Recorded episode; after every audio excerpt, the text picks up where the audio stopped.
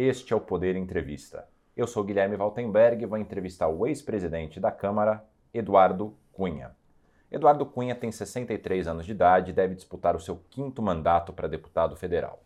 Foi presidente da Câmara de 2015 a 2016 e foi responsável por aceitar o pedido de impeachment contra a ex-presidente Dilma Rousseff. Presidente, obrigado por ter aceitado o convite para essa entrevista. Eu que agradeço a oportunidade, é um prazer enorme estar com vocês aqui.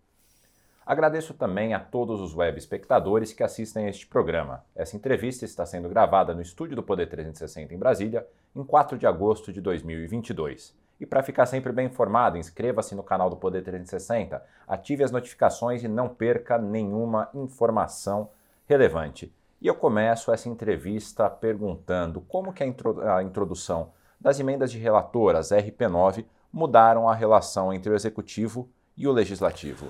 Bom, Guilherme, em primeiro lugar é o seguinte: a discussão era um pouco mais complexa do que simplesmente existência de emenda de relator. Toda discussão que aconteceu de orçamento, e eu, como presidente da Câmara, aprovei a emenda positiva, impositiva parlamentar, se dava pela discussão do orçamento ser totalmente impositivo. Havia uma emenda constitucional aprovada no Senado Federal, de autoria do Antônio Carlos Magalhães, que foi para a Câmara, e essa emenda provocou uma discussão. O que, que significaria isso? Hoje nós temos um orçamento que é uma peça de ficção.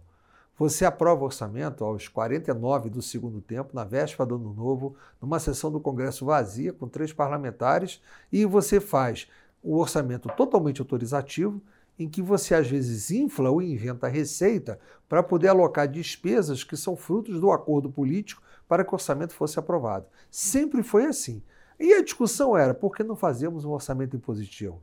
Se você pegar o mundo desenvolvido, principalmente os países parlamentaristas, eles gastam 80% do tempo do parlamento para discutir orçamento. De modo que sai uma peça que tem que ser executada. No Brasil nunca aconteceu isso. Então, eu, por exemplo, sou favorável a isso, que o orçamento seja totalmente impositivo.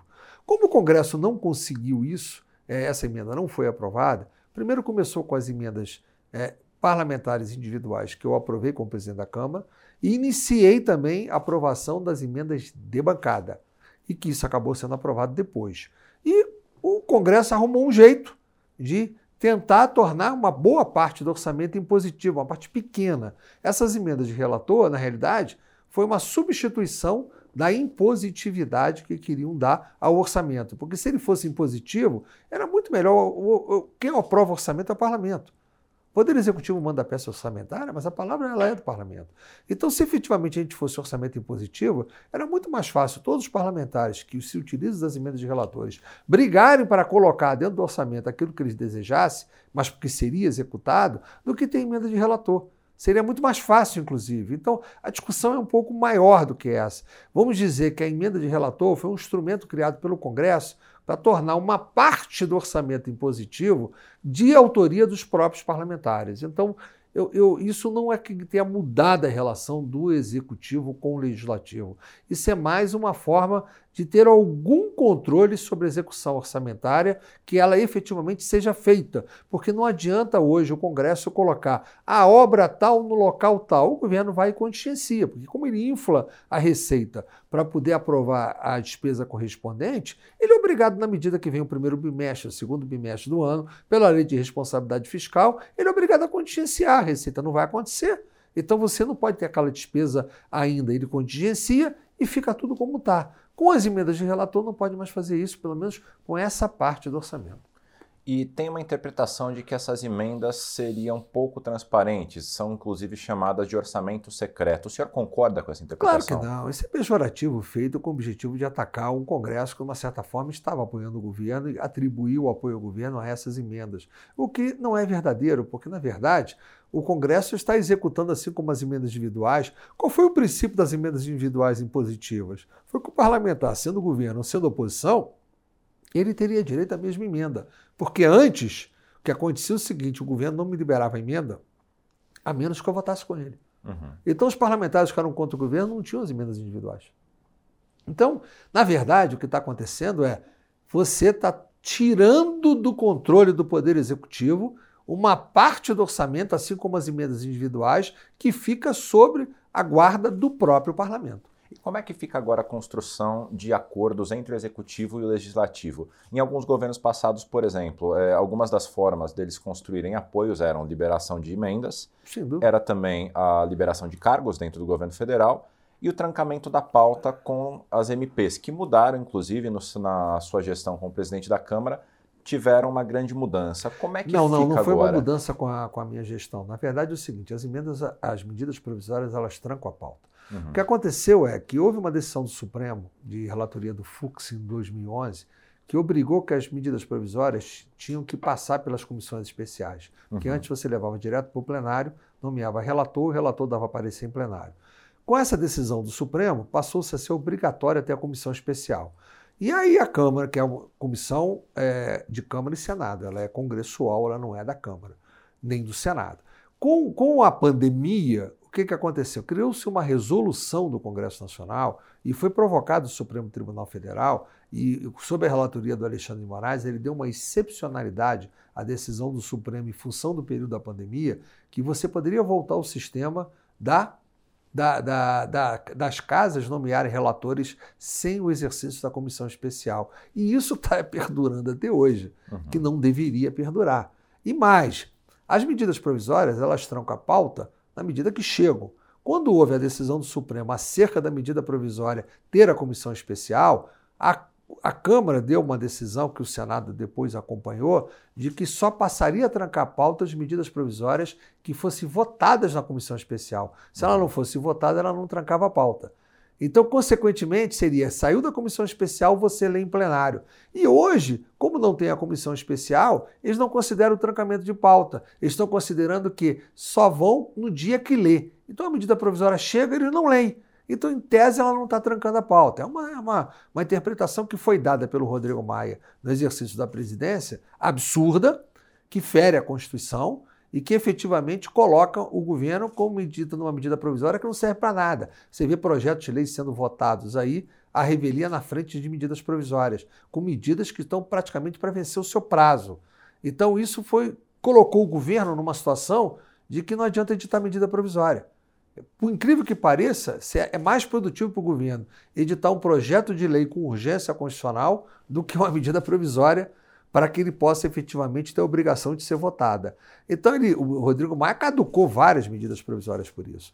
Então, essa relação do governo com o Congresso, ela, ela de uma certa forma, ficou com um poder maior na mão é, dos presidentes das casas, que deveria acabar, porque a pandemia, em tese, já acabou. Então, ele não deveria, deveria se voltar ao que tinha antes. E eu espero que isso acabe voltando. Então o governo ficou um pouco refém da, das duas casas, das presidências das duas casas, no controle da pauta. Na relação é, política de apoiamento, você tem razão, o governo sempre, os governos, né, não vou dizer que é esse governo, sempre usaram a liberação de emendas, como eu falei aqui, com a razão que eu, eu aprovei a emenda impositiva, justamente para evitar que a sua emenda individual de um parlamentar ficasse dependente do voto dele no plenário passou a ser automático. Mas o governo, o que, que o governo passou a fazer naquele momento? Liberava mais. Fora das emendas individuais, ele chamava e negociava verbas dos próprios ministérios e que seriam liberadas de qualquer maneira em programas correntes que existiam no Ministério e, consequentemente, fazia a política de cooptação de votos baseado nessa liberação. Então, certamente é um instrumento que o governo sempre poderá utilizar. O que vai acontecer é que ficou mais caro. Uhum. Não tem que ter um regramento maior sobre como é feita a liberação dessas emendas de relator para que elas atendam às necessidades, às macro necessidades do país? O orçamento secreto, ainda completando a resposta, é uma coisa uhum. pejorativa, porque não tem orçamento secreto, ele tem que ser colocado. Mas eu diria para você o seguinte: resolver esse problema é muito mais fácil você tornar todo orçamento impositivo.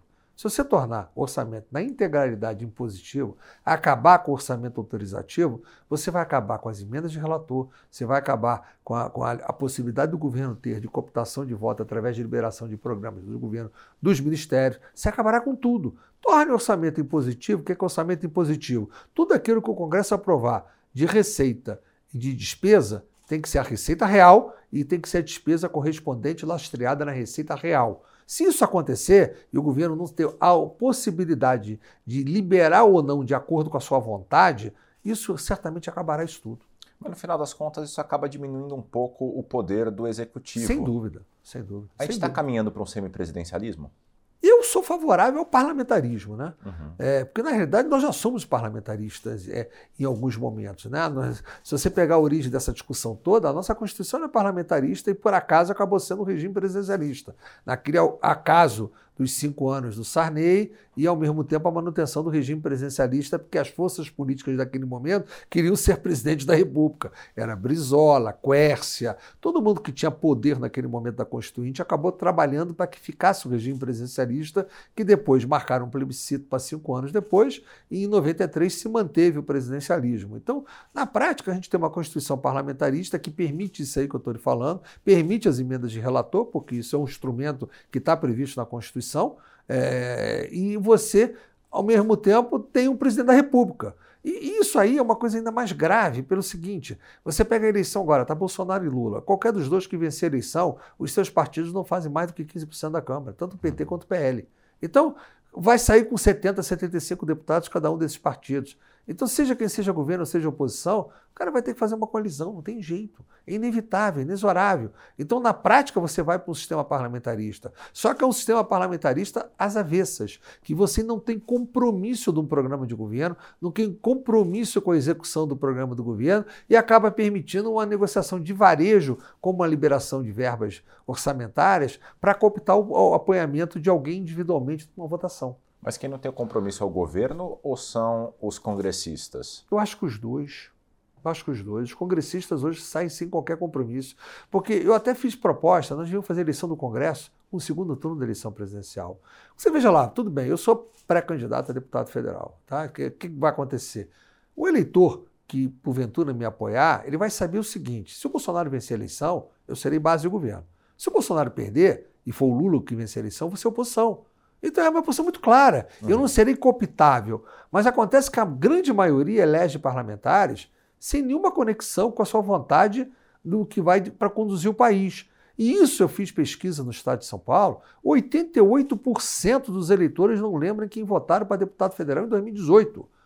Isso é um negócio absurdo. Isso acontece por quê? Acontece, primeiro, que o cara não tem dá a mínima importância para a eleição de deputado e também que a maioria dos votos são para parlamentares ou candidatos que não se elegeram por causa do nosso sistema de nominatas, que você é obrigado a encher a chapa e colocar um monte de gente que não vai se eleger para fazer a nominata para dar o coeficiente eleitoral para eleger os mais fortes. Uhum. Isso acaba fazendo o quê? O eleitor vota em candidato que não se elege e nem lembra. Não lembra, não tem memória e não tem representatividade também. Porque na, como é que eu vou cobrar uma representatividade ou você vai querer um apoio do parlamento se você não tem os votos daqueles que elegeram os parlamentares efetivamente representados. É uma conta muito simples que você pode fazer. Se somos votos dos 513 parlamentares eleitos em 2018 e pega o número de votos válidos para deputado em todo o país em 2018, você vai ver que percentual é. Aí você vai me dizer o seguinte: ah, o Congresso tem 20% de apoio numa pesquisa. Você não tem 20% dos votos da população que viraram parlamentares eleitos. Isso é uma coisa muito grave. O Lula tem dito que, caso ele vença, ele deve tentar é, sustar ou mudar a execução das medidas RP9. Existe chance disso de fato acontecer? Eu acho que corre o risco de ter o orçamento impositivo na sua integralidade. Até porque ah, é? ele vai eleger com 15% da Câmara. Ele vai conseguir controlar os outros 85% dessa vontade dele? Não vai. Esquece, sem chance. Como é que deve ser então um governo, um eventual governo Lula, caso ele seja eleito? O ideal é que o eventual governo Lula ou o eventual segundo governo do Bolsonaro saia das urnas com um grupo de parlamentares que defendeu as posições dele na campanha que seja a maioria. Uhum. Se não tiver isso, não vai conseguir nada. Ele tem que pregar isso na campanha e os parlamentares que são candidatos, ou os candidatos a parlamentares nas suas coligações, defendam a mesma coisa, sejam eleitos em maioria e posso mudar isso. É a única forma. E nesse ano vai ser a, a cláusula de barreira ela vai ser mais alta do que em 2018. Somado a isso, a, as coligações proporcionais já não vão mais ser permitidas deve haver uma redução no número de partidos. O senhor já parou para pensar Eu não acho quantos... que vai haver uma redução no número de partidos, não. Eu acho que vai haver um desperdício de dinheiro público que não tem tamanho. Quando você for fazer a conta no fim, você vai ver o seguinte: o volume de recursos públicos do fundo eleitoral que foi aplicado em candidatos que não se elegeram vai ser um absurdo. Porque você está obrigando, com o fim das coligações, a todos os partidos terem chapa inteira. e você não consegue colocar essa chapa para pedir voto, você imagine só, você vai constituir uma chapa, o sujeito sabe que não vai ser eleito, você praticamente tem que cooptar ele para ser candidato, geralmente um vereador de uma cidade, que vai fazer nome nessa cidade para depois almejar sua reeleição daqui a dois anos, ou para almejar uma candidatura a prefeito, eu tenho que dar fundo eleitoral para ele ser candidato. Senão ele não vai, não vai. Ele vai ser, eu, eu sei que eu não vou me eleger, para que eu vou ser candidato? Então você me financia ou eu não vou. Uhum. Então você está montando nominatas de gente que sabe que não vai se eleger, gastando dinheiro do fundo eleitoral, dinheiro público. Aí, ao fim, você vai ver o seguinte: gastamos esse dinheirão todo em candidatos que não se elegeram. Você vai chegar à conclusão que a melhor maneira que a gente vai ter vai ser o voto distritão. Porque se são 70 deputados federais eleitos em São Paulo, por que, que não se elege os 70 mais votados? A população entende. Aí eu não precisaria ter esse monte de candidato que não tem voto, ia ter muito menos candidato. Porque hoje você, com 70 é, vagas em São Paulo, certamente você vai ter mais de mil candidatos a deputado federal.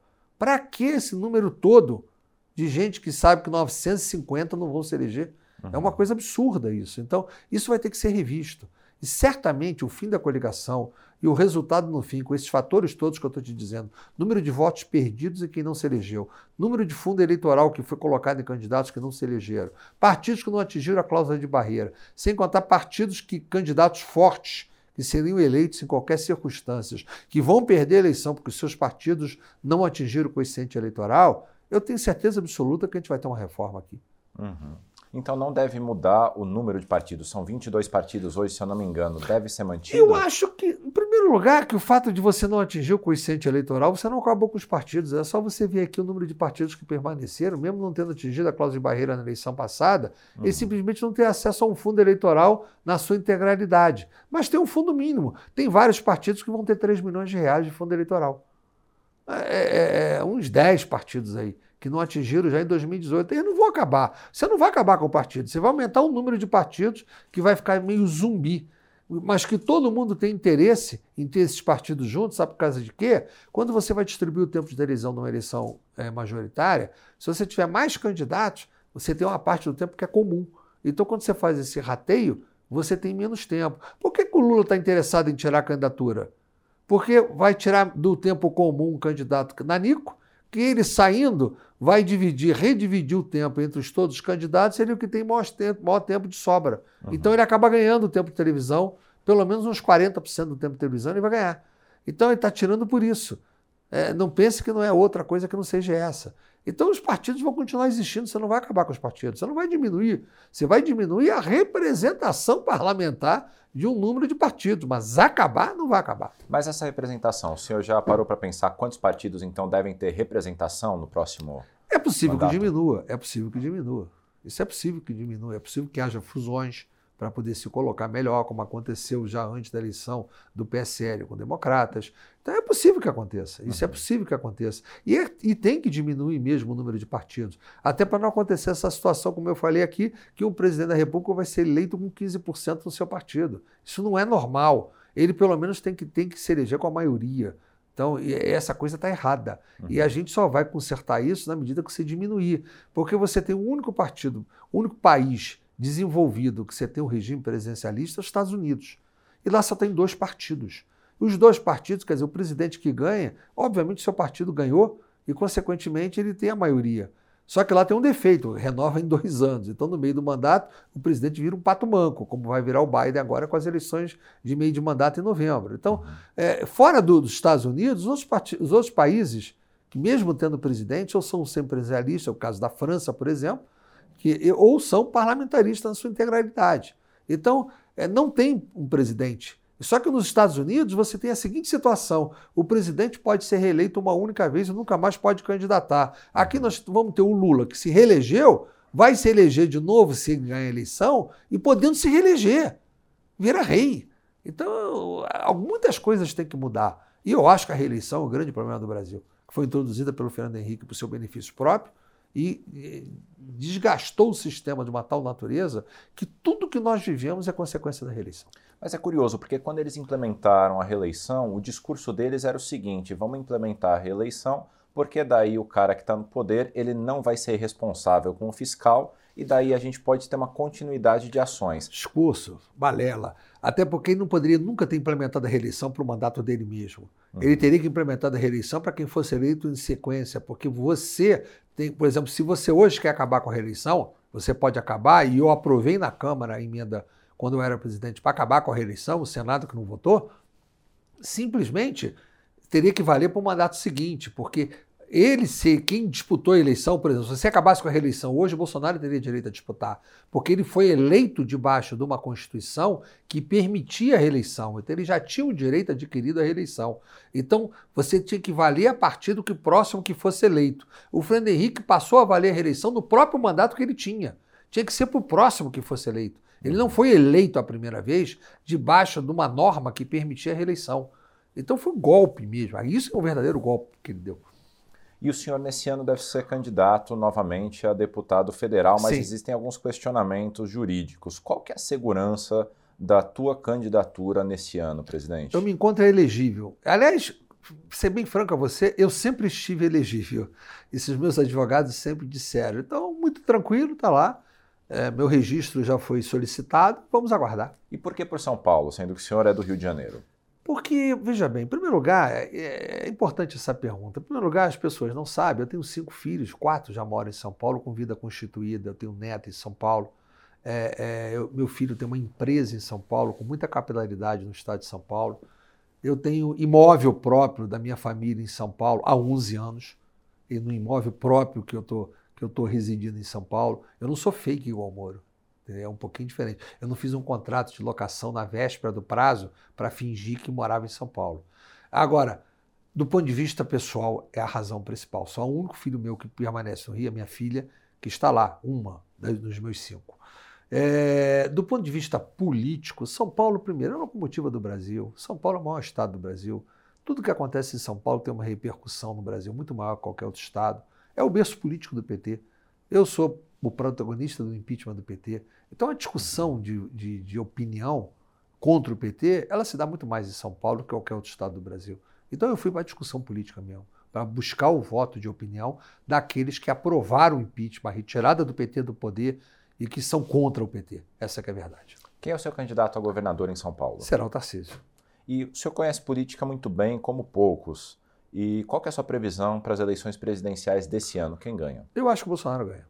Mas o Lula está liderando todas as pesquisas. Eu, é, eu posso te dar assim, uns 10 exemplos de eleições. Se você for olhar bem, por exemplo, vou te dar um exemplo clássico. Em 2002, a eleição que o Lula ganhou, antes de iniciar o horário eleitoral, que vai iniciar só no dia 26 de agosto, uhum. ou seja, daqui a 22 dias, quem estava favorito para crescer a eleição. Começou com a Rosiana, que ia ser candidata, não foi o Ciro. Até que o Ciro levou uma cacetada com aquela história da, da mulher dele, que disse que a mulher só servia para dormir com ele. E aí aquilo ali acabou com a candidatura dele, uma única frase dele, antes do início do horário eleitoral. Senão o Ciro talvez tivesse ganho a eleição, não Lula. Então a gente, eu já vi de tudo. A gente, a experiência mostra o seguinte: quando começar o horário eleitoral, é, efetivamente você vai começar o início da eleição de verdade.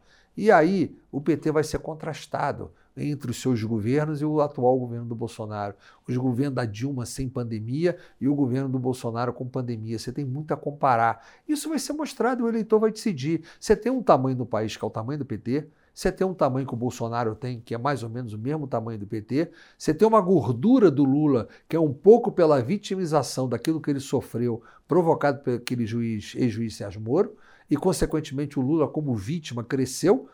A, a gordura da vitimização dele vai, vai, vai, vai, vai emagrecer.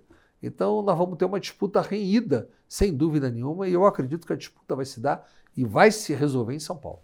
E no primeiro ou no segundo turno? Eu acho que pode ser no primeiro turno, pelo volume de candidaturas que está se diminuindo e pela pouca densidade e pela utilização do voto útil porque o eleitor vai buscar muito voto útil, tem influência. Mas eu faço essa ressalva: se o PT se mantiver, se o Lula se mantiver em primeiro lugar, é mais provável que tenha segundo turno, porque o PT nunca ganhou uma eleição em primeiro turno. Ele já perdeu no primeiro turno, mas nunca ganhou em primeiro turno. Então, se o Lula estiver em primeiro lugar, certamente haverá segundo turno. Se o Bolsonaro tiver passado o primeiro lugar, acho que acaba no primeiro turno. O senhor, mesmo sem mandato, frequenta bastante Brasília. O que, que o senhor faz em Brasília quando vem para cá? Não, eu tenho muitos, muitos aspectos jurídicos sobre, sobre todas as situações às quais eu, eu fui vítima, ainda para controlar, e é tudo em Brasília. Né? A minha maior atividade foi sempre tomar conta das minhas circunstâncias. Não é por atividade política que eu estou nesse momento frequentando Brasília, não. Né? A gente está chegando ao fim aqui da entrevista e a gente queria fazer algumas perguntas a respeito de temas polêmicos. Vamos lá. Vamos lá? Sim. Qual é a sua posição a respeito da lei que flexibiliza a, a permissão para fazer aborto? Sou totalmente contrário a qualquer legalização do aborto de qualquer natureza e te digo mais, eu fui autor de projeto que está tramitando na Câmara que eu vou pedir o desarquivamento para dar uma punição severa ao médico que faz o aborto legal. E como é que o senhor se posiciona a respeito da atual legislação que permite aborto no caso de é, fetos é, anencéfalos ou estupro? Fetos anencéfalos não é por legislação, foi por decisão do Supremo. Uhum. Tá certo? E a, a, questão do estupro, é, a legislação ela já existe. Né? Eu diria para você o seguinte: eu acho que a gente tem que oferecer alternativa ao estupro. É, o que aconteceu, por exemplo, com, a, com aquela atriz aí que foi vítima, ela fez o correto, ela deu para adoção. Eu defendo que a gente possa fazer uma forma de um banco de adoção no país, para que as pessoas que queiram é, é, dar para adoção por ter sido vítima de estupro ou porque efetivamente não tenham, digamos assim, não queiram criar os filhos, porque o aborto não pode ser método anticoncepcional, que é como a maioria das pessoas pensam. Não é, não pode ser. Mas as pessoas têm direito, e muita gente que quer adotar e não consegue. Então, se a gente criar um banco de adoção e com esse banco de adoção a gente conseguir organizar uma fila como uma fila de transplante, que você possa ter uma fila de adoção, certamente você vai resolver muito problema. Você dá uma bolsa para quem não tem condição de manter a gestação. Nós temos que criar estímulos para que o cumprimento dessa lei, ela, é, ela tem o direito à lei, mas efetivamente ela pode ter opção, dar elas opções para que não façam isso. Porque o feto é uma vida. O senhor é a favor ou contra a legalização do uso medicinal da maconha? Eu sou contra a utilização de drogas de qualquer natureza. Recreativo também contra. Com, totalmente contrário.